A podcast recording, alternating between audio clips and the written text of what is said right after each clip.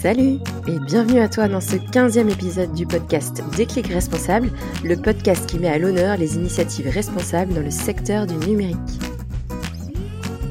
Je suis Perrine Tanguy, consultante en stratégie digitale et e-commerce responsable. Évoluant dans le numérique depuis maintenant de nombreuses années, je m'intéresse beaucoup aux impacts sociaux, éthiques et environnementaux qu'il peut avoir sur nos sociétés et notre planète.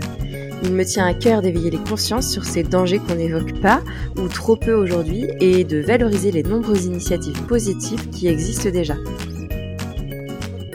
Mon invité du jour s'appelle Nicolas Turca. Nicolas est chef de service éducation, inclusion et service public au sein de la Banque des Territoires, branche de la Caisse des dépôts, elle-même institution financière publique française créée en 1816. Ensemble, on a parlé d'inclusion numérique et de ce que la Banque des Territoires met en place pour réduire la fracture numérique en France. Allez, c'est parti. On retrouve Nicolas pour parler inclusion et moi je te retrouve à la fin de l'épisode pour boucler la boucle. En attendant, je te souhaite une bonne écoute. Hello à tous. Salut Nicolas. Comment tu vas? Salut. Euh, bah ouais, je vais bien. Écoute. Bon, eh ben, tant mieux. Tout va bien. Est-ce que tu peux commencer par te présenter, s'il te plaît? Ouais. Euh, ben, en fait, donc, je m'appelle Nicolas Turca, j'ai 42 ans, je suis marié à une formidable femme, évidemment. Euh, j'ai trois enfants, euh, un petit de 2 ans, un moyen de 6 ans et un grand de 9 ans. Donc, je suis en plein dans l'école. Euh, j'ai fait Sciences Po euh, précédemment quand j'étais plus jeune, c'était il y a déjà longtemps donc. Euh, ensuite, j'ai fait un cabinet de conseil en transformation sur le numérique. Et puis je suis arrivé en fait à la Banque des Territoires, et on en parlera, en 2016 sur le sujet de l'éducation à l'époque. Euh, C'était un poste qui s'était libéré, euh, mon prédécesseur ayant été euh, nommé au, cabinet de la ministre de l'époque. Euh, et donc j'ai fait l'intérim, et puis finalement je suis resté euh, à la Caisse des dépôts, à l'époque ça s'appelait. Euh, en tant que responsable de l'éducation. Ensuite, j'ai développé euh, le poste autour de la question du développement des usages numériques. Et puis enfin, je suis euh, là, je suis maintenant, je suis directeur de, de programme en charge de différents sujets et, et je crois que c'est le sujet un petit peu aujourd'hui de l'inclusion numérique, de l'éducation toujours, et puis des services publics. Super. Et du coup, tu l'as un peu introduit. On va parler de la Banque des Territoires. Est-ce que tu peux mmh. nous présenter la Banque des Territoires et ses principales mmh. actions? Mmh. Alors c'est quelque chose, euh, c'est quelque chose d'ancien et très neuf à la fois. En fait, euh, en fait, euh, la Caisse des dépôts, ça a 200 ans. Donc c'est un, je suis pas sûr que tu interroges beaucoup de structures qui ont 200 ans. C'est clair. sans discontinuer. et en même temps, la Banque des Territoires, ça a seulement 3 ans. Et en fait, euh, donc la Banque des Territoires est dans la Caisse des dépôts. Euh, la Caisse des dépôts, c'est le partenaire financier de l'État euh, historiquement euh, pour des professions réglementées, mais également pour financer euh, des dispositifs, du logement social, des choses comme ça. Et la Banque des Territoires, ça a été monté en 2000, donc maintenant 19, enfin début 2019, pour mettre en place un pour simplifier en fait la vie de, de, nos partenaires principaux qui sont les collectivités territoriales. Euh, en fait, il y avait beaucoup beaucoup de, de, métiers différents à la Caisse des dépôts qui se parlaient pas forcément. Alors tu peux imaginer le truc euh, un peu ancien, mmh. euh, avec des, des, grands silos et des grandes directions et des longs couloirs. Il y a toujours les longs couloirs, euh, mais ils ont ils ont un peu, enfin on a changé drastiquement pour le coup la manière d'agir. Euh, puisqu'on a euh, recomposé une, une, offre de valeur un peu globale à destination des collectivités territoriales, qui sont nos, nos principaux euh, aujourd'hui partenaires, aux organismes de logements sociaux, les entreprises publiques locales qui diffusent, par exemple l'électricité, les réseaux d'eau, ces choses-là, des professions juridiques également, par exemple les notaires, qui sont nos, nos, nos clients pour le coup, euh, puis des entreprises également et d'autres acteurs financiers. On est beaucoup, euh, alors très marqués par la finance, la finance publique, moi, je suis à la direction d'investissement, euh, donc ce qui fait qu'on est des investisseurs. Euh, et, euh, et, donc, on a un, un rôle particulier. on est, comme disait mon patron, toujours un pas derrière l'État. Euh, en matière d'accompagnement financier des, des, grands programmes, des grandes orientations que, que donne l'État. Et en même temps, on reste très indépendant dans notre manière d'agir, dans nos modalités d'action. Euh, et puis surtout, surtout, surtout, on est sur le long terme. Donc on, on, on, a euh, des prêts euh, à 99 ans pour des collectivités qui continuent de rembourser. on a passé les différentes républiques, si je te rappelle les cours d'histoire, on en est à la cinquième. et donc, on a passé tout ça complètement. Et, et donc, donc voilà, donc nous voilà avec une nouvelle proposition de valeur où on est un peu plus punchy en réaction Aujourd'hui, on, est capable de répondre, j'allais dire, en presque 72 heures à, la micro-commune qui souhaite un financement euh, euh, sur tel ou tel sujet.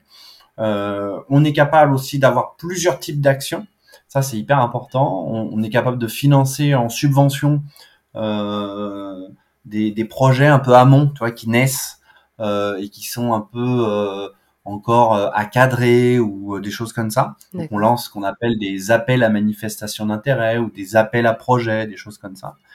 On, on a, on opère pour le compte de l'État, pour le coup, donc on nous, on nous, donne la mission à travers la loi d'opérer euh, des choses. et là, on, on, massifie des dispositifs. Le truc le plus connu, c'est le livret A. Euh, c'est typiquement, on nous a donné la mission de gérer l'argent des Françaises et des Français qui, qui ont mis sur un livret A. Euh, et le tout euh, au profit du logement social en France euh, pour pouvoir redistribuer justement ce logement social et construire ce logement social. Et ça, ça a été fait sous entre la quatrième et la cinquième République pour pouvoir justement être capable de, déployer des dispositifs massifs. Là, dans notre affaire sur l'inclusion numérique, par exemple, on déploie 4000 conseillers numériques, mais on en reparlera, de manière inédite en France aujourd'hui. Euh, ou euh, les maisons France Service ou des choses comme ça. Et puis enfin, on investit. Euh, c'est quelque chose qui est qui est aussi donc comme je te le disais tout à l'heure, on est à la direction de l'investissement. Donc typiquement, on investit pour là pour le coup pour être sur du sur de l'échelle, sur du temps qui est plus long. On accompagne à ce moment-là la structure, un investisseur, et nous on a un rôle particulier en tant qu'investisseur. On est beaucoup dans l'accompagnement du projet entrepreneurial. On, on, recommande, on, on guide, on, on oriente, euh, donc comme un investisseur lambda peut faire, mais la différence c'est qu'on cherche des boîtes euh, qui sont euh, qui ont un impact territorial pour le coup, qui ont souvent comme clients en effet des, des, partenaires territoriaux. Et, et, justement le, la partie caisse justement les, les et le financement de la caisse les aide justement à, acquérir de la crédibilité, j'allais dire, et de l'ampleur sur sur leur segment. euh, souvent. Alors par exemple, je pense à, à Saint-Plon, euh, dans lequel on a investi, que tu connais peut-être, qui est un des opérateurs, euh, voilà, qui, est, qui porte une vision d'un numérique un peu justement autrement, et notamment un numérique aussi des plus fragiles, auprès des plus, des plus fragiles, et qui et Fred Bardot, qui est le, le, le, le président aujourd'hui, porteur d'une vision qu'on partage complètement autour d'un numérique et un ascenseur social, euh, et qui doit être ouvert à tout le monde. Euh, et ça, c'est des choses qui nous plaisent. Et ces clients, c'est euh, les régions, euh, c'est les directions régionales des pôles emploi, c'est des petites collectivités, c'est des marchés publics à l'échelle de département, par exemple, pour les travailleurs sociaux ou des choses comme ça. Donc ça, c'est c'est un, un exemple.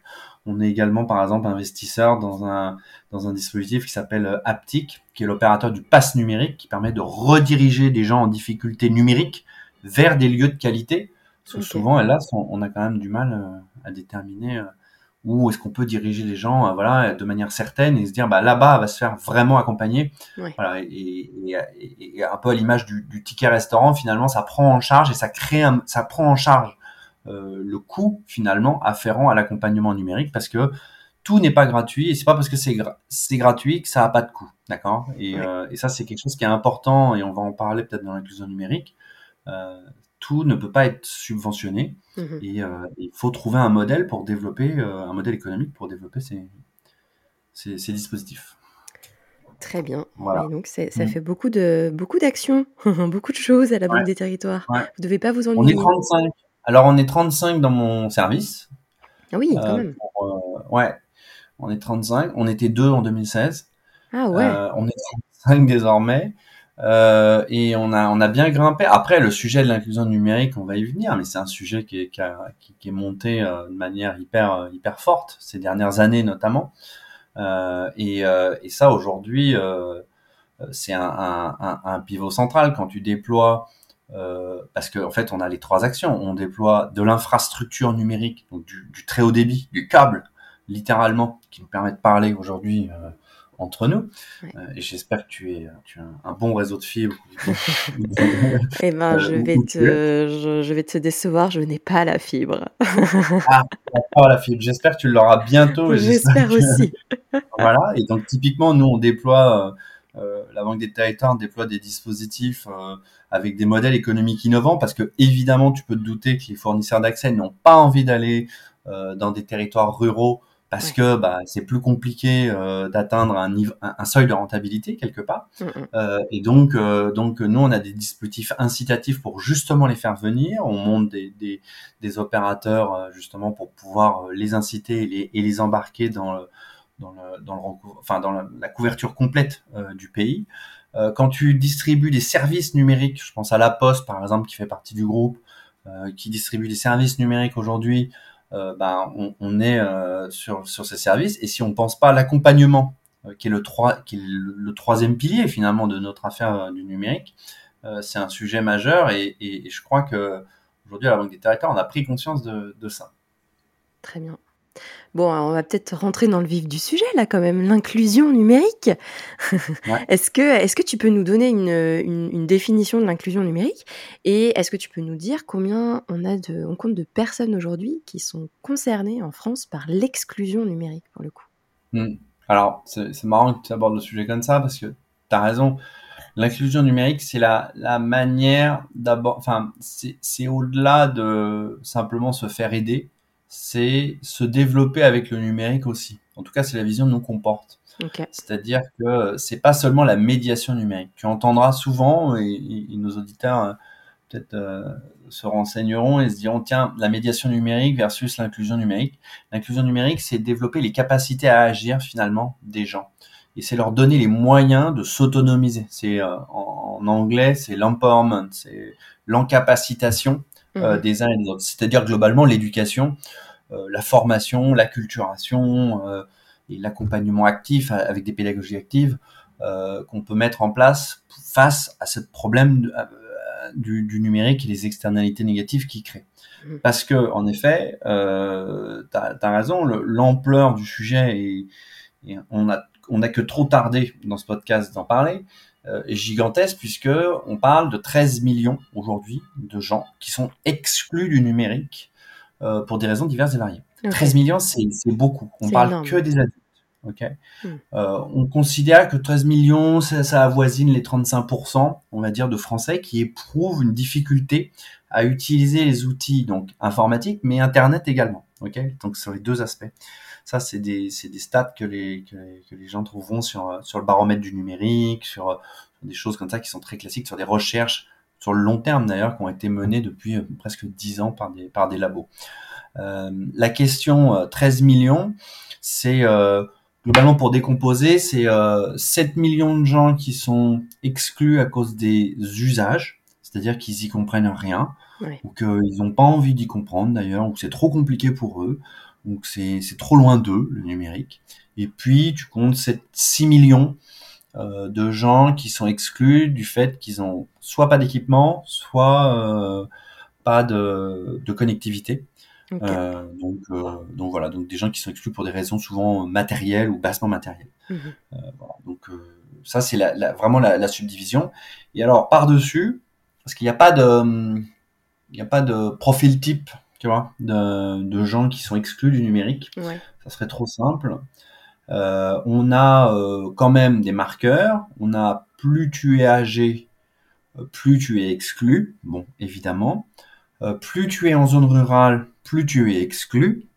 et puis plus tu es, on va dire, dans des dans des catégories de population ou dans des niveaux de revenus bas, plus tu es exclu aussi. On voit par exemple dans le confinement, on a vu que les personnes, par exemple, non diplômées, sont en retrait de quasiment 20 points euh, par rapport aux usages standards de la population ou de la moyenne. Hmm. C'est beaucoup. C'est-à-dire que lorsque tu as, euh, euh, j'en sais rien, lorsque tu as 60% de la population qui considère avoir utilisé, par exemple, des outils de, de, de visioconférence pendant, la, pendant les confinements, bah eux, ils ne sont que 40%. Hmm. Voilà.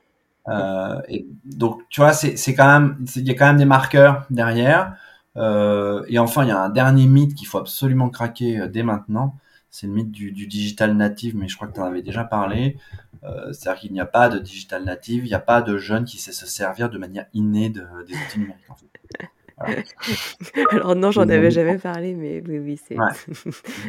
Désolé pour les, pour les enfants. Oui, c'est ça. Euh, donc, euh, donc non non mais c'est un sujet euh, c'est un sujet hyper complexe parce qu'en fait et c'est même pire probablement pour alors les boomers comme moi peut-être que que on a on a moins de de, de sujets euh, mais pour autant euh, je pense que parce que en fait on a été éduqué dans un numérique assez artisanal en fait Euh, moi j'ai été éduqué avec Windows 95 où il fallait Ouais. tout installer voilà, c'est particulier donc il y a un côté un peu bidougage prise en main qui est un peu inné.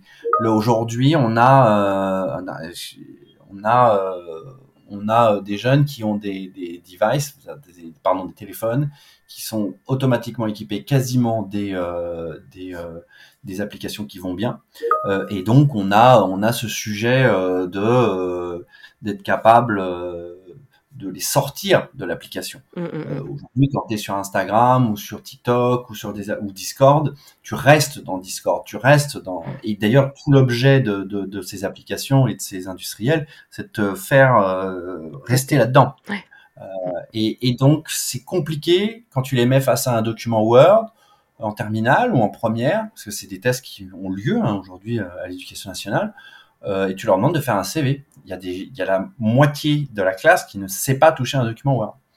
Euh, c'est Ouais. une réalité. Voilà. Et c'est euh, et en sachant qu'il y a la moitié d'entre eux qui se retrouveront sur le marché du travail dans les deux ans qui viennent. Ouais, c'est ça. Mm. Euh, donc là, il y a un enjeu quand même qui est aujourd'hui l'exclusion numérique qui concerne tout le monde. Mm, Voilà. mm, mm, mm. Voilà. C'est un truc assez massif, assez inconnu, j'allais dire, assez inconnu, mais euh, mais que l'État notamment a pris conscience, je pense, euh, au tournant de 2015-2017. Ouais. euh, il y a eu une vraie prise de conscience. Mm. Oui, puis j'imagine qu'avec avec les, les confinements et, et le Covid, il y a Mm. dû y avoir une accélération encore de la prise de Ah conscience. Ah bah, ça s'accélère parce que quand tu as à faire ta boutique en ligne, parce que tes boutiques, enfin les boutiques sont fermées, ou euh, que euh, du jour au lendemain il faut se tourner vers euh, vers pour vendre sur des réseaux sociaux ou comment je, je dis aux gens autour de moi que je suis ouvert de telle date à telle date parce qu'on n'a pas le droit de, de Mm. se balader dans la rue. Mm, mm. Euh, bah oui, évidemment, d'un coup ça touche tout seul, tout le monde, Ouais. Euh, et, et, et ça devient beaucoup plus problématique quoi. Ouais, c'est ça. Mm. Ok. Bon, du coup, alors qu'est-ce que qu'est-ce que vous avez fait là pour euh, pour résoudre cette fracture numérique jusqu'ici? C'est c'est Mm. c'est- ça a été quoi Mm. les gros projets? Alors, les gros projets, euh, alors du côté, enfin du côté de chez nous, du côté de la Banque des Territoires, on a mené quand même pas, on, a, on est, on est beaucoup présent sur le sujet là pour le coup. Euh, c'est un sujet sur lequel euh, je, je crois qu'on arrive à voir à peu près tous les bouts de la question, sauf un sujet qui est la question de l'accessibilité probablement et des interfaces. Ah ouais. Parce que si on se dit ça quand même, faut quand même se dire un truc au préalable, c'est que s'il y a des gens qui sont exclus, c'est aussi parce que des interfaces sont mal foutues. Mhm, Je mhm. le dis un peu de manière un peu cash, euh, mais euh, tu peux te douter qu'un certain nombre d'interfaces euh, de la part des services publics, notamment, n'ont pas été des mieux fichus, d'accord? Ouais. Et sont difficiles à appréhender. Quand tu as une barrière, il y a des gens à qui il y a, il y a- il y a- il y a trois barrières. hein. Il y a la barrière de la langue, c'est-à-dire qu'il y a des gens qui ne, je, je rappelle qu'il y a des gens qui ne parlent pas français. Euh, Mhm. c'est pas grave, mais il y a des gens qui parlent pas français, il y a des gens qui n'écrivent pas le français, qui ne lisent pas le français. Ça existe euh, encore, hein, et dans certaines régions de France, c'est assez important. Euh, tu as la barrière ensuite du, du, du langage informatique, euh, qui est complètement artificiel pour un certain nombre de gens. Euh, c'est la blague du mulot et du souris de Chirac, hein, mais euh, tu vois, c'est c'est euh, c'est téléversé par exemple. Mm. Téléversé, téléversé, enfin ça ne veut strictement rien dire pour le commun des mortels. Enfin, tu vois, c'est pas voilà. Et puis enfin, c'est la barrière, c'est une autre langue, c'est la langue administrative, quoi. C'est téléversé le CERFA Ouais. euh, 24210 B, parce que le 24210 A, ça n'a rien à voir. Donc, et donc du jour au lendemain, tu dois devenir spécialiste du 24210 B euh, pour avoir l'aide Covid auquel tu as le droit. Euh, et c'était le cas, en fait. Non, mais tu vois, et soit tu as une ex, un expert comptable qui t'aide, bah bravo, enfin, voilà, soit tu n'as pas d'expert comptable qui t'aide, et là, c'est un peu plus compliqué. Ouais, c'est marrant parce que tout à l'heure, tu, tu parlais de, tu parlais d'une grande maison avec euh, des couloirs très longs, etc. Et, là, on parle d'administratif. Et, là, je ah pense, je, tu sais, l'image qui me vient en tête, c'est les douze travaux d'Astérix à la Maison des Fous. Ouais, bah oui, c'est ça. Mais c'est ça. c'est ça. Et, le, et en fait, les interfaces. Alors après, les interfaces sont, sont mal fichues, pas à cause euh, du design de l'État ou de des informaticiens, pas seulement, c'est aussi à cause des complexités de l'administration. On ne fait que reproduire un certain nombre d'administrations ou d'opérateurs ou même d'entreprises, on ne fait que reproduire leur propre complexité mm, mm, mm, euh, dans l'interface. Euh, et ça, c'est un truc qui est, euh, qui est fondamental. Enfin, donc tu reproduis une interface, mais je, on parle souvent des opérateurs, mais au public, mais je pourrais parler aussi de euh, d'EDF, euh, de GDF, enfin, tu vois, de, des grands Veolia, de n'importe qui, qui aujourd'hui a, développé des, des, interfaces pour tout et pour rien, euh, de manière complètement euh, disparate. Donc c'est un vrai, un vrai sujet. Donc pour faire, pour, pour répondre à ce problème quand même, euh, et pour répondre à cette externalité négative hein, dans le langage de l'économie, euh, c'est on accompagne nous donc à 2000 un petit peu plus de 2000 maisons France Service qui ont été déployées sur le territoire.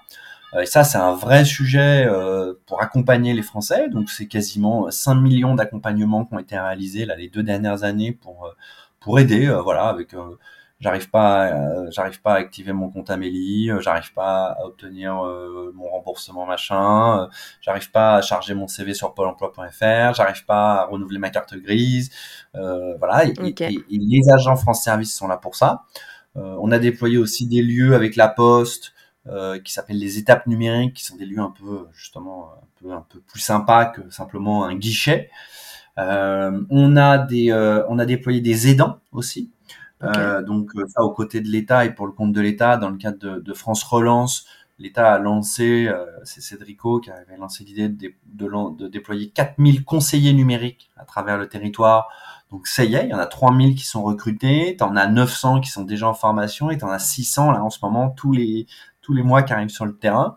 Ça te fait à peu près un, un déploiement qui sera fini bah, au mois de juin, juillet, euh, août prochain, enfin dans ces eaux-là. Mhm. Euh, et donc tu auras 4000 personnes qui seront là pour aider les Françaises et les Français dans le numérique du quotidien. Donc là, c'est vraiment installer une app, euh, j'ai envie de parler avec ma petite fille, euh, j'ai envie de, de me former, voilà, des, des, choses comme ça. J'ai envie d'acheter aussi des choses sur Internet. Voilà, ouais, c'est pas que du service, enfin de l'aide pour les services publics, ouais. pour le coup. Ouais, c'est vraiment, et c'est là où c'est très complémentaire, c'est-à-dire que c'est c'est de l'aide pour les services publics, mais c'est aussi de l'aide dans ton numérique du quotidien. Ouais.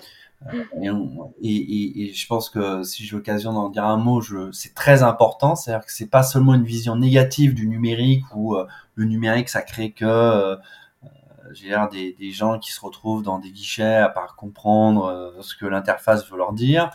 mais c'est aussi un numérique, et c'est là où il faut le montrer, et c'est là où c'est hyper important. C'est un numérique qui t'apporte de la valeur. Ouais, euh, qui, te, qui, te, dit ah ouais je peux gagner 100 euros en achetant la, la machine à laver euh, ailleurs tu vois. Mm, c'est une mm, réalité. mm, enfin toi vu les discussions là sur le pouvoir d'achat on est en pleine présidentielle.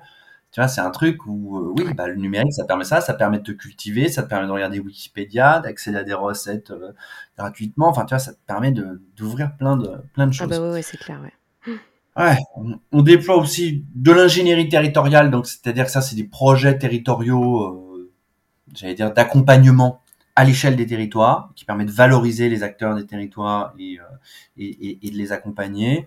Puis enfin, on, on, finance, alors la Banque des territoires aussi beaucoup, et ça, le Covid, ça, ça a accéléré la, la démarche, on, on, finance aussi euh, des actions exploratoires, parce qu'on a un peu ce rôle et cette chance à, à, la Caisse des dépôts et à la Banque des territoires de pouvoir anticiper l'avenir, et on nous le demande, hein, enfin c'est dans notre, dans notre mission. Et donc là, on est en train d'élargir un peu l'horizon de l'inclusion numérique sur d'autres sujets. On s'est aperçu, par exemple, que l'éducation, c'est un sujet central. Euh, on a vu qu'il y a des enfants qui ont décroché littéralement euh, dans les confinements, par exemple. Hmm. Euh, qu'est-ce qu'on fait autour de ces problématiques? Est-ce qu'il y a des problématiques d'équipement? Il y a des problématiques de compétences? En parlant d'interface mal faite, parfois on a ici des, des, pépites. on parle de la santé, on l'a vu, tu as peut-être dû lire des choses sur sur sur par exemple l'utilisation massive de Doctolib qui était excluant pour des gens qui ne comprenaient pas ce qu'était pourquoi est-ce qu'ils pouvaient plus voir de guichet et aller voir leur médecin pour prendre rendez-vous et, et faire tu vois prendre un, rendez-vous dans un centre de vaccination. Dans des trucs très concrets comme ça. Ça a été excluant. Il y a des territoires entiers, je pense au 93, il y a un article dans Le Monde qui a été assez euh, clair là-dessus, qui, qui, qui, donnait des chiffres. Euh, les TPE, évidemment, les artisans, les commerçants qui ont été impactés de plein fouet, et je pense aux commerçants notamment, qui, euh, quand tu es dans une boulangerie, quand tu es dans un magasin de vêtements, quand tu es dans des choses comme ça qui sont très concrètes, où le digital est assez peu présent, à part dans les terminaux de paiement peut-être, mm. euh, bon, bah, le confinement, ça rebat les cartes. Euh, tu te dis que j'ai envie peut-être de monter un groupe Facebook pour faire connaître un peu le magasin, un peu plus, un peu plus loin.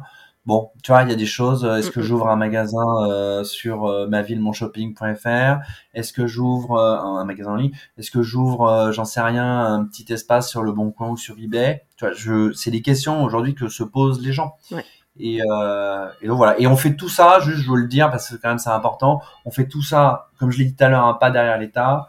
Euh, ça a été euh, dans le cadre de France Relance, dans le cadre de la stratégie nationale pour un numérique inclusif, où personnellement même j'ai été beaucoup impliqué parce que je trouvais que c'était un sujet important en 2017, qui était un peu des états généraux finalement de l'inclusion numérique, qui permettait un peu de dire, OK, il y a 13 millions de gens, qu'est-ce qu'on fait face à ça? Euh, j'étais rapporteur notamment de la partie... Euh, modèle économique, modèle de pérennisation de la filière de l'inclusion numérique. Okay. voilà.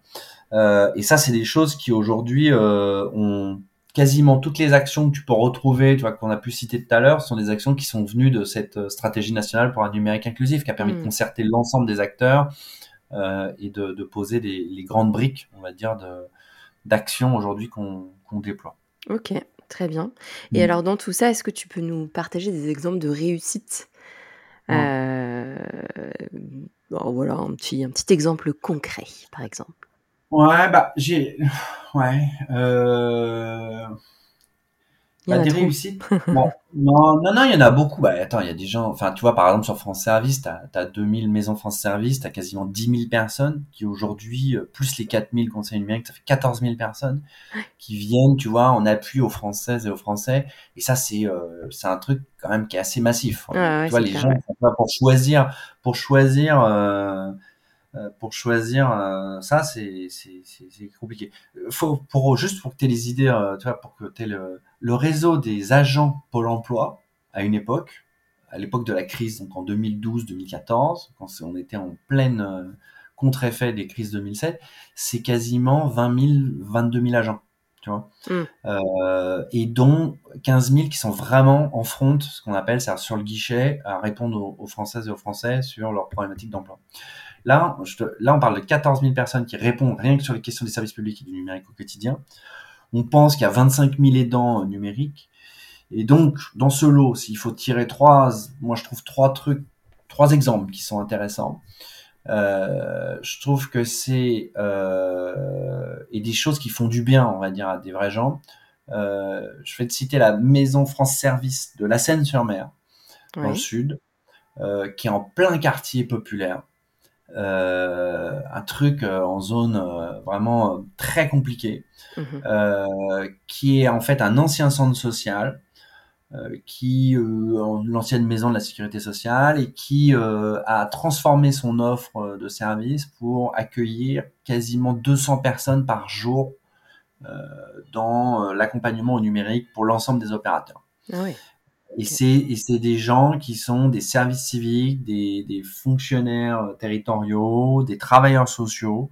Euh, c'est des gens qui ont l'habitude de traiter la, la question sociale euh, du quartier, mmh euh, avec euh, des emplois aidés certes, mais aussi des, des gens qui sont formés hein, de manière très spécifique hein, à la médiation sociale, euh, traitement des urgences, traitement de, des populations allophones, des réfugiés, beaucoup là aujourd'hui de, de, réfugiés, notamment à la Seine-sur-Mer. Donc, tu as, des choses quand même qui sont très complexes. 200 dossiers par jour traités, c'est beaucoup. Mm, mm, mm. C'est, euh, j'allais dire, c'est, l'usine France Service, c'est le, un des exemples les plus emblématiques, mais parce que c'est un, voilà, il y a une demande et je trouve qu'ils ont su, euh, en tout cas, les agents ont su euh, valoriser de manière hyper forte leur leur offre de service dans le quartier. Voilà. Euh, et je trouve ça, c'est voilà, ils ont eu ce, ce, coup, ce nez de se dire tiens, on met tout le monde autour de la table et tout le monde se mobilise pour faire venir les gens dans cet endroit et on les accompagne. Voilà. Ouais, c'est un bel Euh, ouais. Je pense euh, ensuite à de manière à l'autre bout de la chaîne qui n'a rien à voir, mais parce que c'est hyper important. En tout cas, faut l'avoir en tête dans l'inclusion numérique. Les, les aidants, ce qu'on appelle informels. Aujourd'hui, il y a beaucoup de gens, et c'est les anciens écrivains publics. Je sais pas si tu. Voilà. Hum, je veux bien euh, que tu, pardon. tu ailles plus loin sur le sujet. C'est euh, c'est les écrivains publics entre, euh, j'allais dire, entre la Révolution française et euh, le début, voilà, jusqu'à la Cinquième République, voilà, un petit peu avant la Seconde Guerre mondiale. C'était des gens qui venaient, et qui écrivaient pour toi des, des lettres, des courriers, des CV, euh, voilà, oui, ils- d'accord. euh, des courriers pour voilà pour accéder à des droits, euh, faire des requêtes, euh, faire des actions en justice, des choses Ouais. comme ça. Il avait un rôle hyper central dans la structuration de l'État euh, au 19e mais au début du, du 20e aussi, au moment de l'État-providence. Et l'État-providence finalement est venu industrialiser tout ça euh, derrière avec l'institution des administrations centrales qui traitent ces problèmes-là. Euh, mais les écrivains publics, c'était des gens qui, euh, voilà, c'est des gens qui, qui étaient euh, un peu partout dans la ville et qui, euh, on avait la place du Châtelet à Paris, hein, euh, qui, qui t'attendait et tu, tu, leur, tu venais et tu leur demandais, tiens, j'ai besoin d'écrire une lettre euh, au juge ou à Mhm. l'avocat. Et, je- voilà. et là, en fait, euh, tu as la même chose qui se, dé- qui se développe, ça arrive. Alors en quartier populaire aussi, mais en zone rurale également, euh, tu as euh, des phénomènes, euh, et je pense par exemple au, au McDonald's, euh, alors je, je vais volontairement, au McDo de Bagnolet, de la porte de Bagnolet à Paris, c'est à 50 mètres d'où je suis en ce moment, qui accueille à, à l'étage un monsieur qui, qui, qui parle arabe et qui est capable de, de traduire un certain nombre de documents. D'accord? Il, il vient avec son ordinateur tous les jours, globalement de 10h à 18h, et, euh, et les gens viennent euh, voilà, faire des papiers, faire des choses comme ça. Il faut savoir qu'il y a un certain nombre, et je ne les citerai pas, un certain nombre d'administrations euh, du coin qui redirigent vers cette personne des, euh, des personnes parce qu'elles savent pas ou elles ont plus le temps de faire. D'accord? Hmm. Ça, c'est ce qu'on appelle des aidants informels. C'est-à-dire Ouais. qu'ils ne sont pas formalisés, ils ne sont pas payés par euh, les administrations du coin. Euh, par contre, tout le monde sait que le gars est là-bas et qu'il va accueillir euh, Ok. euh, les gens euh, de manière ouverte. Alors le seul problème qu'on a quand même en matière d'équité et de, là, de service public, hein, c'est le fait que cette personne, bah, déjà, c'est très bien et pour, le- pour la connaître, pour l'avoir vue, j'ai aucun sujet avec la personne, mais c'est qu'elle fait ça en dehors d'un cadre légal pur, hein, déjà, Mhm. pour commencer. Et puis, euh, de manière complètement incertaine, c'est-à-dire si elle est malade, bah, elle est Oui. pas là il y a Ouais, personne. Euh, si elle part en vacances pendant un mois et demi euh, pendant l'été, bah, c'est fini, il n'y a plus personne pendant un mois et demi pendant l'été. Donc c'est un vrai sujet. Euh, et c'est- et c'est des gens qui pourtant aident concrètement des milliers de gens par an. Ouais. Euh, voilà, tu vois, c'est deux exemples qui n'ont rien à voir. L'un très industriel avec la Seine-sur-Mer, avec le côté, euh, voilà, ils ont réussi à implanter un truc dans un quartier politique euh, de la ville, qui est un quartier politique de la ville qui est quelque chose de compliqué, euh, avec l'ambiance que tu peux imaginer. Et Mhm. de l'autre côté, euh, des aidants qui se retrouvent un peu, euh, voilà, à faire face au flux de gens qui, qui viennent et parce que euh, bah, il est retraité de la fonction publique, il répond, il répond aux gens qui viennent le voir. Mhm. Voilà, et que c'est devenu un peu sa vocation d'accompagner ces gens-là. Mais c'est sur la bonne volonté, et ça fait pas pour autant une politique publique. Ouais, c'est ça. Ouais. Bravo à lui, hein, au passage. Ouais. Non, non, mais bien sûr. ouais. Ok. Euh, bon, euh, en fait, ce qui serait super, c'est qu'on n'ait plus besoin de tout ça. On est d'accord. Mais j'imagine qu'il y a encore du travail. Ouais, ouais, ouais, ouais. Mais ouais, il y a encore beaucoup de boulot. Mais alors après, je suis pas sûr que ça soit la question de plus avoir besoin. Euh, pourquoi, bah, tu- pourquoi je dis ça? Parce que je, je, Bah, j'y- idéalement, si tout le monde pouvait être inclus, ça serait Oui. chouette. Mais en fait, la racine, le problème principal, c'est, euh, j'allais dire, il se situe en amont. C'est-à-dire qu'il se situe sur les 14 millions d'enfants qui sont actuellement dans le système scolaire, Ouais. qui sont peu ou pas acculturés au numérique. Parce que le sujet, c'est pas tant l'accompagnement que, euh, parce que ça, le sujet, t'as raison, les interfaces, elles se développent, elles s'améliorent. D'ailleurs, tu vois, on le voit nous, dans les statistiques d'usage, dans les France Services. Bah, Les gens, ils viennent un petit peu moins aujourd'hui voir du Pôle Emploi ou du CAF ou à Amélie. Euh, parce que euh, parce que bah c'est devenu c'est rentré dans les usages quoi l'utilisation de pôle emploi.fr ou de ou d'Amélie Euh, c'est devenu, ça fait dix ans que les interfaces sont là. Tu vois, c'est pas, c'est pas illogique que le truc rentre dans les mœurs. Tu vois, comme aujourd'hui, Facebook est rentré dans les mœurs et tu sais où mettre tes photos assez instinctivement. Euh, et là, tu sais où récupérer ta demande de remboursement, tu sais où euh, suivre tes dossiers. Enfin, tu vois, c'est devenu beaucoup plus simple quand même. Il faut quand même dire qu'ils ont fait un énorme boulot, ces, ces opérateurs, pour simplifier la, la tâche des gens. Euh, par contre, la question, c'est de se dire, avec le numérique, on peut donner des pouvoirs supplémentaires aux gens. On peut donner des pouvoirs d'agir, des pouvoirs de consommer autrement des pouvoirs de, de, de, de, réfléchir aussi autrement et de se concerter, par exemple. Et ça, c'est dès l'école, en fait, qu'il faut, euh, qu'il faut, qu'il faut travailler sur ces sujets-là, sur le sujet de. Mais c'est la même problématique qu'avec le code. Tu vois, il y a, euh, il y a une manière d'apprendre le code en brut, euh, voilà, qui est pas très intelligente, et puis il y a comprendre la logique du code, la logique de l'algorithme. Et tu peux, tu peux aujourd'hui, euh, toi j'ai un exemple qui me vient en tête d'une startup qui a développé une solution d'apprentissage de l'algorithme pour des gamins de 3 à 6 ans euh, sans écran. Euh, et, et c'est pas compliqué. Et, et, et, euh, les deux personnes qui sont en charge de, de, la boîte, les formatrices, c'est assez remarquable quand tu vois le fait qu'elles arrivent à, à, rentrer et à expliquer comment est-ce qu'un robot, alors elles prennent l'exemple du robot, mais comment est-ce qu'un robot euh, peut ou pas agir et avec toutes les limites de euh, c'est quoi un algorithme, mhm. jusqu'où on le guide, euh, et l'intelligence artificielle, comment est-ce que ça va développer telle ou telle chose. Quand tu tires le fil derrière, c'est ça devient hyper intéressant. Mhm. Ça devrait être à l'âge, en effet, tu vois, de, au moment où tu offres un smartphone aux enfants autour de 11 ans, on va dire, c'est quand même aujourd'hui une pratique assez commune d'un certain nombre de gens, puisque 90%, si j'ai bien compris, des élèves de 6e désormais ont un, téléphone ou un smartphone. Euh, tu vois, les taux d'équipement sont quand même très, très, très, très, très, très forts et, ils se sont accélérés ces, derniers temps. Euh, bah, c'est peut-être le moment de leur expliquer euh, bah, deux choses. Un, les réseaux sociaux et leurs limites. deux, et qu'est-ce qu'ils font de vos données, ces gens-là? Tu vois, bah, c'est intéressant. Hein. Je, pense à la Maïf qui avait développé une, un truc qui s'appelait Mes Data et moi c'était tu pluguais ton téléphone et tu voyais là sur une carte du monde, tu vois en temps réel là où partaient tes données. C'était c'était lunaire. Hein c'était euh, ah ouais ouais ça tu, vas dans des usines à clics au fin fond de la de la Chine hein. euh, et c'est euh, et, et, tu sans, sans même t'en apercevoir. Euh, donc euh, donc et ça c'est c'est c'est c'est à ce moment-là que tu forges justement une culture des cultures numériques ou une culture numérique. Je pense que c'est ça qui sera intéressant. Ouais. Euh, bah, écoute, ça, ça, ça, fera euh, probablement l'objet d'un prochain épisode. ah bah, eh ben, c'est essentiel. C'est essentiel parce que c'est le cœur de notre sujet en fait. Tu vois, le fait, c'est pas le temps euh, d'accompagner des, des, milliers de gens, tu vois, oui. des millions de gens d'ailleurs.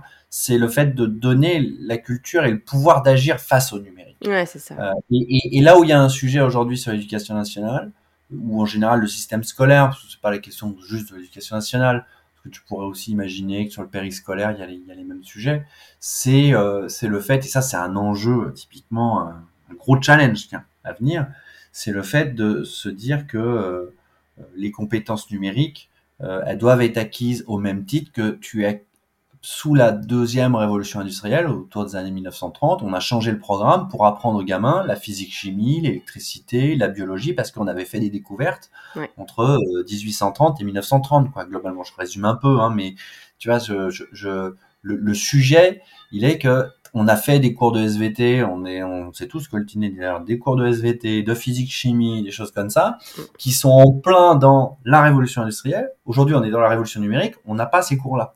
Il y a un, et ou alors on joue à la marge, ou alors on a une heure de cours euh, en primaire et on a euh, euh quelques heures euh, en, en, en, seconde et, et en première. c'est un vrai sujet. C'est un vrai vrai sujet. Et, et pour le coup, on a beaucoup réfléchi à la Banque des Territoires sur le sujet euh, voilà, moi je pense qu'il y, y, a comme André, alors je, je vais citer André Malraux, c'est pas mal ça.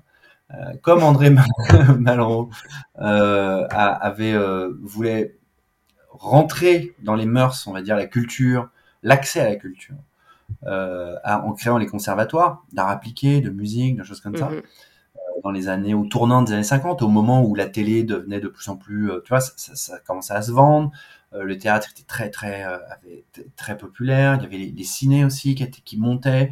Enfin, tu vois, il y, avait cette dynamique de, enfin, il y avait cette version cette popularisation, on va dire, de la culture Ouais. euh, qui arrivait. Et il a fallu créer ces conservatoires où il y avait des formations de qualité euh, pour euh, pour euh, pour jouer euh, et, et pour euh, pour apprendre à- à la musique, la culture, euh, pour danser, pour enfin tu vois tout le, tout, Mhm. les arts euh, au pluriel euh, se sont développés à ce moment-là.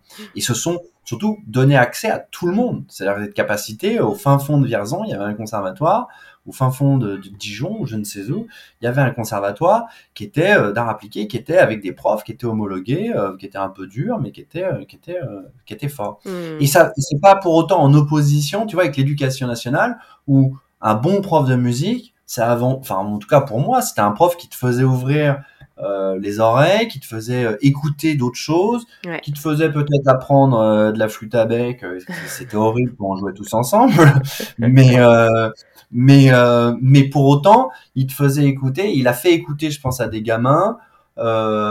Du rap, euh, Ouais. du reggae. Je, je me souviens d'un prof de musique qui nous a ouvert les oreilles. Enfin Ouais, voilà, moi j'avais jamais entendu de reggae de ma vie.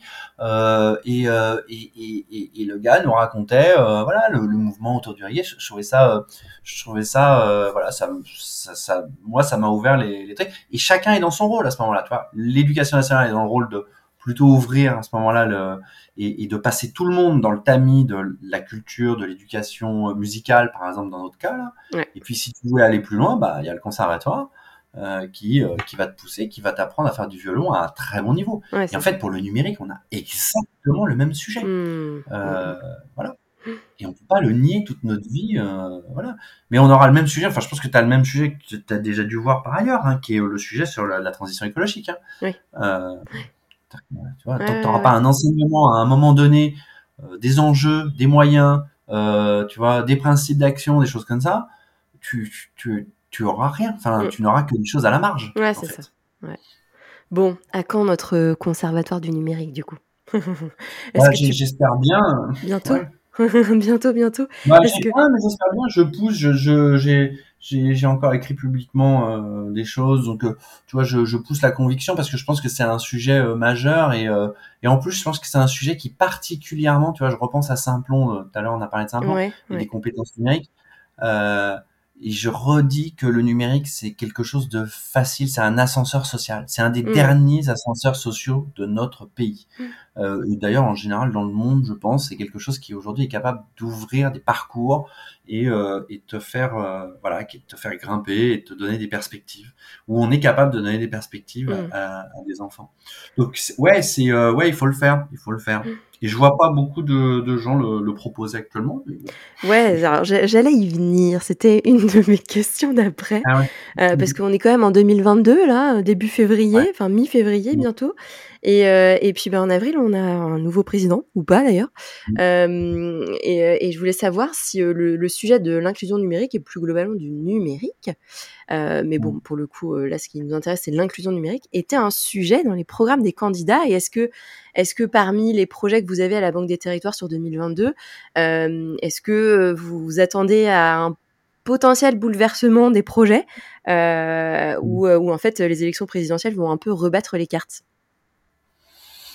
Non, mais en fait, euh, non, enfin, non, moi je vois pas tant de numérique que ça dans les programmes. Ouais. Il y a même des candidates qui n'ont pas de, qui n'ont pas prononcé le mot numérique. Mm. Il y a des candidats qui ne prononcent pas non plus le mot numérique tout court.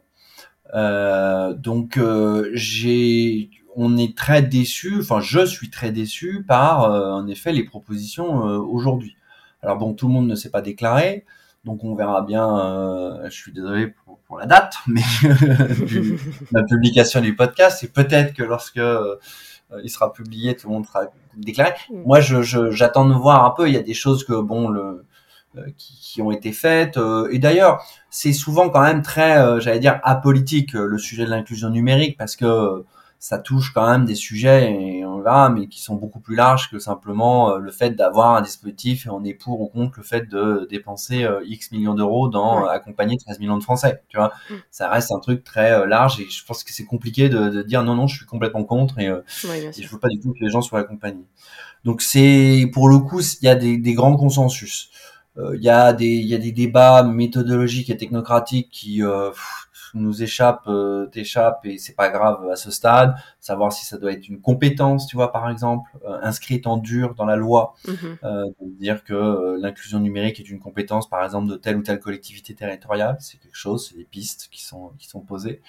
Euh, après, il y a, je pense surtout la question de l'amplification de l'action euh, qu'il faut mener dans les prochaines dans les prochaines années et notamment dans le cadre d'une relance, c'est-à-dire que là le pays va redémarrer littéralement d'un point de vue économique, en tout cas j'espère, euh, mais c'est bien parti. Euh, bah, la question de se dire, c'est, comment est-ce qu'on accompagne tout ça, parce que Mm. c'est pas seulement en, en, en, en criant à la, à la, à la dématérialisation et à la digitalisation avec ce mot horrible euh, que tu vas, euh, que tu vas, euh, que tu vas emmener tout le monde. Donc, euh, donc au-delà de ça, c'est pas euh, c'est pas noir ou blanc. Et alors, moi, j'ai un autre problème, c'est que souvent, euh, le numérique est utilisé comme un, alors je suis désolé de l'anglicisme, comme du cost killing, c'est-à-dire de, enfin, ça, ça, ça réduit les coûts, ça permet de réduire Ouais. les coûts, c'est souvent une promesse. Beaucoup de candidats, d'ailleurs, ont la, ont la promesse de réduire des coûts euh, de l'État. Moi, je suis pas sûr qu'en fait, euh, à l'heure de, des enjeux qu'on a là, des enjeux sociaux, des enjeux territoriaux, des et, ça va rebattre beaucoup de cartes, et notamment aussi face au défi de la transition écologique qu'on a en face de nous. Je suis pas sûr qu'affaiblir l'État soit une bonne idée, mais je, je et notamment les moyens de les moyens d'État ou les moyens d'intérêt général à minima, euh, je dirais, soit vraiment une bonne idée. Euh, le tout numérique, ça fonctionne pas. Euh, L'hybride, c'est bien, euh, mais je vois pas de manière euh, très claire le sujet posé par, euh, par, euh, par nos amis euh, candidats à ce stade. Ouais. On verra, ça va évoluer, il y aura probablement des propositions à droite à gauche, euh, littéralement d'ailleurs, mais je, je, voilà, pour l'instant je suis pas, je suis pas très serein, j'avoue, donc je suis pas si je suis certain que les, les conservatoires euh, atterrissent quelque part, Mm. euh, mais en tout cas euh, ça va être un sérieux sujet. Et alors après, il faut juste se dire que d'ailleurs, enfin notre sujet du numérique, euh, ça touche là à deux questions derrière les, les questions d'inclusion numérique, ça touche à la question de euh, des services publics, de la manière dont tu y accèdes aux Ouais. services publics. Mm. Et donc là, en creux, tu as déjà des, des éléments de réponse. Euh, et puis à la manière dont les services, ce qu'on appelle essentiels, sont distribués. Euh, et je m'explique. Le commerce, la manière d'acheter, la manière de consommer, de vivre, d'accéder à la culture. Bah, Aujourd'hui, elle a changé. Tu vois. Et, et, et je pense que ça, ça s'est accéléré, tu vois, sur euh, sur le sur le Covid. Mhm. Euh, donc la question est beaucoup plus large euh, que cela. Donc pourquoi est-ce qu'il y aurait des gens qui auraient le droit, eux, d'avoir des abonnements, des comptes euh, sur des plateformes très sélectes qui sont très bien par ailleurs, et d'autres qui n'auraient pas le droit d'avoir accès à ça parce qu'ils n'ont pas d'équipement, pas de connectivité ou qu'ils y Mm. comprennent rien. Tu vois Donc il y a, il y a quelque chose qui, qui, qui pose quand même un, un sujet assez épineux, je pense. Euh, et puis, euh, puis voilà. Donc c'est vrai que c'est un sujet, euh, voilà, je j'aimerais bien que ça soit plus pris parce que au-delà de ça, dans les, je te dis le, le propos en général sur le numérique, c'est il faut être indépendant par rapport aux GAFAM. Oui, d'accord, bon, très Ouais. bien, Euh, pas de problème avec ça. Euh, c'est super, c'est, c'est- je suis tout à fait aligné avec euh, le sujet. Après, c'est qu'est-ce qu'on fait du numérique, quels sont les usages du numérique? Et comment est-ce qu'on accompagne euh, les compétences et les, et les, et- les personnes dans, dans ce monde numérique. Ouais, c'est ça, ouais. Ok. Mm. Bon, bah, on Mm. attend les, les programmes euh, avec euh, impatience et on Mm. espère des, petites, des petits éléments quand même sur, sur le côté numérique. on espère. Ouais. Du coup, Nicolas, on arrive, on arrive à mes questions fil rouge. Et la première question que j'aime poser aux invités, euh, c'est euh, si tu as des, des conseils de, d'ouvrages à lire ou de documentaires à voir euh, sur le Mm. sujet de la fracture numérique en France. Mm. Bah, en fait, euh, alors pour moi, le premier truc, moi, ça m'a beaucoup influencé, en tout cas en, en 2018. Euh, c'est le bouquin de Dominique Pasquier, euh, qui est une chercheuse de CNRS. Euh. C'est de la sociologie, donc c'est parfois un peu, euh, peu, un peu sec, un peu dur.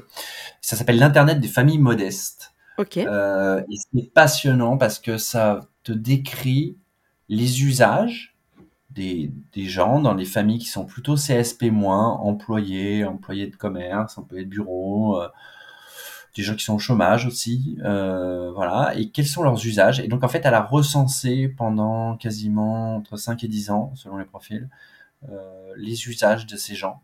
Et Ok. les messages, des choses comme ça. Elle a eu accès à leurs comptes réseaux sociaux, des choses comme ça. Et donc, elle a eu accès à des tonnes de choses, des ressentis. Tu vois comment est-ce que des gens sont exclus parce qu'ils ont loupé, ils ne comprennent pas, par exemple, que Pôle Emploi notifie des choses par les mails. Tu vois, Mm. non, mais c'est bête comme la lune, mais c'est, c'est, c'est, c'est, l'exemple est effarant de, Mhm. les gens ne font pas le lien entre le mail, Pôle emploi et euh, la rupture de droit. Et pourtant, la personne en question se retrouve en rupture de droit. Euh, et, et à côté de ça, ça t'ouvre aussi, euh, j'allais dire, les chakras sur, euh, bah, des tonnes de personnes qui sont euh, allophones parfois, qui sont euh, loin de la culture, qui n'ont pas de diplôme, mais qui pourtant accèdent à des recettes, euh, lisent des articles qu'ils auraient jamais lu avant, euh, écoutent de la musique qu'ils auraient jamais écouté avant, et que le numérique c'est aussi quelque chose de très positif. Et je trouve que c'est ça qui est hyper important dans son bouquin, c'est que c'est aussi quelque chose qui a apporté énormément de valeur euh, à, euh, à, à des familles modestes. Ça a élargi l'horizon très très largement euh, de ça. Je, je pense évidemment à Paul, à Le Bon Coin, pardon, qui est euh, une plateforme massive sur ces populations Ouais. euh, de, de gains, hein, de revenus supplémentaires en plus de leur salaire. Euh, et c'est c'est c'est c'est un sujet hein, à part entière. Euh, mais aussi la culture, les recettes. Enfin, Marmiton, elle, elle cite l'exemple de Marmiton, c'est c'est c'est génial, quoi. Enfin, Mm. c'est génial. Elle donne des exemples avec des noms concrets de gens concrets qui euh, se sont élargis, qui étaient enfermés dans des euh, dans des dans des dans des caricatures d'eux-mêmes et qui euh, se sont euh, élargis l'horizon grâce à Marmiton. Enfin, c'est bête comme la lune, mais c'est voilà. Ça, c'est le, le bouquin. Et l'autre truc que je, je recommande quand même parce que je- j'adore euh, j'adore euh, le gars qui le fait. Euh, c'est Samuel Chabré qui a, pour le compte de l'Agence nationale de la cohésion des territoires, qui a développé une web série qui s'appelle Hyperlien. Ok. Euh, peut-être dû voir sur YouTube. Ouais, ça me parle. Euh, il a été filmé euh, Hyperlien comme hyper et, et lien. Mhm. Il a été filmé euh, dans des lieux d'inclusion numérique, des tiers-lieux, des centres sociaux, euh, un peu profondément les gens. Et il passe 20 minutes à filmer, à, à écouter les gens qui font l'inclusion numérique, euh, qui font un numérique autrement. En tout cas, je t'incite vraiment à, à, à regarder ce que je trouve ça remarquablement bien fait. Je trouve que au-delà simplement de, alors c'est bien filmé, c'est bien monté, c'est bien produit, mais surtout euh, les exemples sont très bien choisis et ça permet de documenter, et ça c'est hyper important, Mm. euh, de documenter des bonnes pratiques. Voilà, je trouve ça euh, et que ça donne des idées aux gens. Voilà, Eh ben chouette. Bah, je, je mettrai ces deux références-là dans la description de l'épisode pour les auditeurs. Euh, Ouais. Merci beaucoup, Nicolas, pour ces références. Euh, une autre question fil rouge que je pose toujours, c'est l'usage que tu fais du numérique au quotidien et si tu as déjà adopté des gestes de sobriété numérique. Ouais. Bah, j'ai un- alors, là, j'ai un usage assez intensif euh, du numérique. Alors, en plus, j'ai trois enfants. Mm. Euh, alors qu'ils n'utilisent pas, euh, et ça touche tout de suite à la question de la sobriété, euh, quand je considère que quand tu n'es pas rentré en maternelle, sous le seuil de 3 ans, tu n'as pas le droit de voir un écran. Donc Ouais. je suis assez rigoureux là-dessus. On, donc on a une utilisation assez lambda du numérique à la maison. Moi, je pense que je, je, bon, je télétravaille beaucoup. Aujourd'hui, quand même, le télétravail, ça a eu un impact massif sur ça. C'est voire limite abétissant de se retrouver. Et là, je suis moi-même aujourd'hui en télétravail et j'enchaîne les visios depuis ce matin. Et, euh, et tu vois, c'est c'est quand même non-stop, quoi. C'est un truc, euh, c'est assez prenant de se retrouver dans une nouvelle posture où il y a finalement assez peu de formation. C'est soft, C'est soft skills. Hein Ouais, c'est vrai. euh, à se à se positionner face à une caméra. Il y a des gens qui n'ont pas envie d'allumer leur caméra. Enfin, tu vois, faut gérer tout ça. Euh, moi, j'ai, je considère que j'ai, tu vois, il y a une partie des, des gens dans mon équipe qui sont pas encore habitués à, à ça. Ah c'est un vrai, vrai sujet. Donc ouais, euh, intensif le numérique. Après, euh, j'ai un, pour la petite anecdote, euh, j'ai, j'ai- j'utilise beaucoup Google Maps. J'ai un gros problème avec ça, avec Street View. Ok. Euh, et euh, j'adore pouvoir me balader. Euh, je fais des recherches des fois en, en histoire, parce que j'ai un background d'historien en fait à la base. Et, euh, et c'est quand même hyper plaisant de pouvoir se parachuter quelque part Mm. depuis son domicile, euh, euh, au cœur de la bataille de la Somme, j'allais dire en 1916.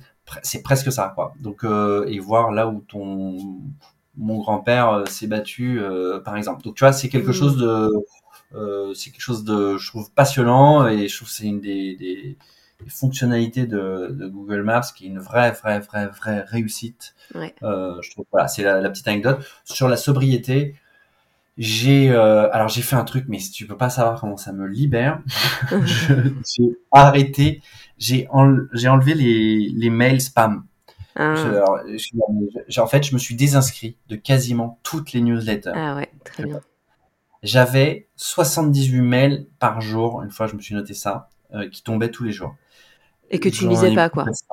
Et que je ne lisais pas, en fait. Tu vois Et tu lis pas la newsletter du truc que tu t'es inscrit quand j'étais à la Commission européenne.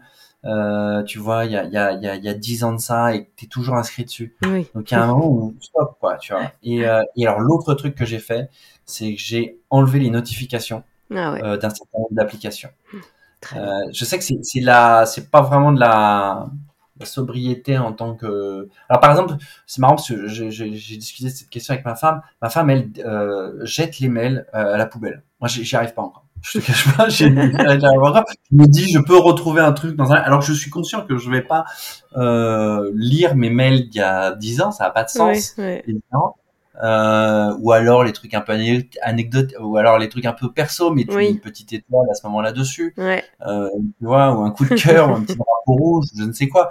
Mais je, là, je, j'y arrive pas. Oui, en effet, j'y arrive pas. Mais je pense que la question de l'attention, non, mais c'est la question de l'attention derrière. Moi, j'ai un vrai problème avec ça, et je pense que c'est un vrai truc de post 2000 et les réseaux sociaux ont fait font beaucoup de mal à ça. Il y a eu plein de bouquins sur ça, euh, sur la Ouais, question de, de l'attention, Et ben oui. qui est un truc central. hein. Central, ouais. voilà. Et c'était d'ailleurs l'objet de, de l'épisode euh, avant le tien, tu vois, avec, euh, avec Thibaut, euh, pour euh, attention hyperconnexion. Ouais, c'est Ah je- important. je- Et, ça fait partie pour moi de, de la sobriété numérique. hein. On est, on est Ah oui, on peut être sobre aussi dans notre consommation. Et, et ouais. Et, et, Oui. et le sujet des, des notifications, euh, euh, désactiver les notifications des applications, ça, ça revient beaucoup. Euh, Il y a beaucoup d'invités qui, qui sont passés par là. Et Ouais. moi-même, je, je, je l'ai fait. c'est révolutionnaire. que ça, ça libère. Ah non, mais ça libère, c'est révolutionnaire. Ouais. C'est un truc, je te jure, ça te, c'est voilà. En plus, moi, j'ai un problème, je déteste voir les petites, les petites boules rouges là, Pastilles les, rouges. notifications qui, euh, les petites pastilles rouges qui me font. euh, j'ai, un besoin de, de, de que tout soit propre. Donc, euh, donc voilà. Ouais. Très bien. Et puis alors, la dernière question, euh, et là je vais te demander de sortir ta boule de cristal.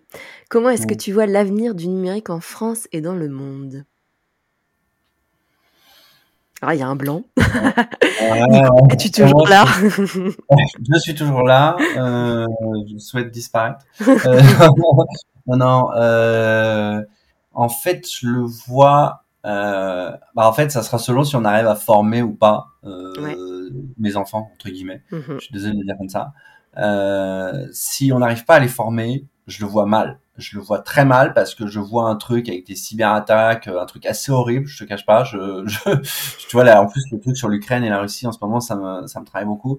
Euh, non, mais ça me fait vraiment peur et je me dis que la désinformation, tu vois, par exemple, c'est un, un sujet euh, majeur qu'on traite pas assez euh, aujourd'hui et, et notamment à l'école. Évidemment, alors il y a beaucoup aujourd'hui de ça, ça commence à prendre euh, dans les écoles euh, le sujet de la désinformation, mais je, je pense qu'on est, on est, on est face à un sujet. euh, voilà, si on forme pas les gens, si on leur donne pas le recul nécessaire, bah, et ça se joue euh, à nos enfants, hein, ça se joue Oui. pour euh, Solal 2 ans, euh, 5 ans et, et Joseph 9 ans.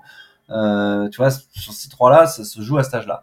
Après, euh, je le vois bien s'ils sont formés, je le vois bien et il faudra faire gaffe à ce que juste euh, l'État ne fait pas tout, que euh, et c'est pas grave que d'autres gens le fassent. Mhm. Euh, il faudra faire gaffe à bien tenir compte des usages parce que tu ne peux pas avoir juste des positions idéologiques en disant Facebook c'est mal et euh, point Ouais. final parce que Ouais. bah hélas euh, euh, je discutais hier avec quelqu'un Facebook dans le Morvan pour la lutte euh, tu vois contre euh, le, le contre les coupes rases euh, dans le Morvan bah en fait les groupes Facebook c'est ce qu'il y a de plus puissant quoi Ouais. donc euh, tu vois faut tu vois c'est un équilibre à avoir entre euh, oui Ouais. Facebook c'est sale c'est mal Ouais. mais en même temps la mobilisation des gens elle se passe là quoi donc il faudra en tenir compte en tout cas. Voilà. Et puis enfin, je pense que ça, ça sera une question en fait, mais c'est une question beaucoup plus large, qui est la question de, et, pour moi, ça sera, on réussira, en tout cas, je vois un avenir positif au numérique si on arrive à tisser un, relationnel, un lien entre les, les gens et, et, les choses et que le numérique ne te déshumanise pas. Je, dis une grosse, grosse banalité, mais je pense que la question de la, du relationnel que tu établis entre les gens font beaucoup la cohésion euh, sociale. Mm. Euh, on parle souvent de cohésion sociale et territoriale, et c'est un sujet euh, majeur. Quoi. Donc, ouais. le numérique, je le vois plutôt bien si les gens sont bien formés, enfin en tout cas sont bien au fait de ce que le numérique peut apporter ou pas et de ce qu'il peut générer. et je le vois mal si si ça se passe mal, quoi. Si personne n'est... voilà. Mais je veux pas terminer là-dessus, quoi. non, je pense vraiment que fondamentalement, non, mais je pense que fondamentalement, le, numérique, c'est une opportunité quand même pour, euh, toutes et tous.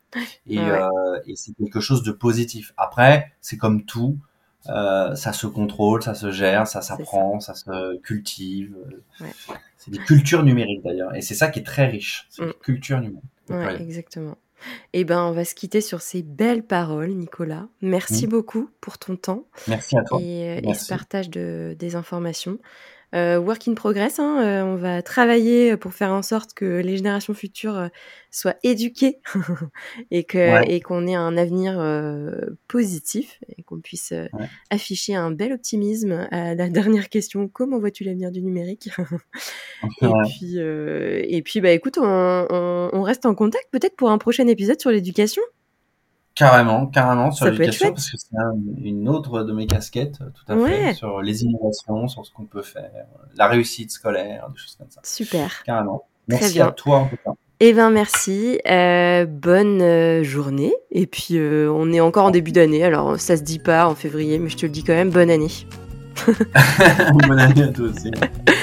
Allez, merci Nicolas, passe une bonne journée, à bientôt. J'espère que cet épisode t'a plu et t'a éclairé sur le sujet de l'inclusion numérique et des enjeux qu'elle impliquait. D'autres épisodes de ce podcast arrivent bientôt avec des sujets tout aussi passionnants. Pour te tenir au courant, n'hésite pas à me retrouver sur LinkedIn sous Perrine Tanguy ou sur le compte Déclic Responsable d'Instagram. Enfin, si tu as aimé cet épisode, n'hésite pas à le partager et à mettre 5 jolies petites étoiles sur Apple Podcasts. Je te souhaite de passer une belle journée. N'oublie pas d'adopter des gestes simples de sobriété numérique, comme supprimer les notifications des apps dans ton smartphone. Ta santé mentale n'en sera que meilleure. À très vite!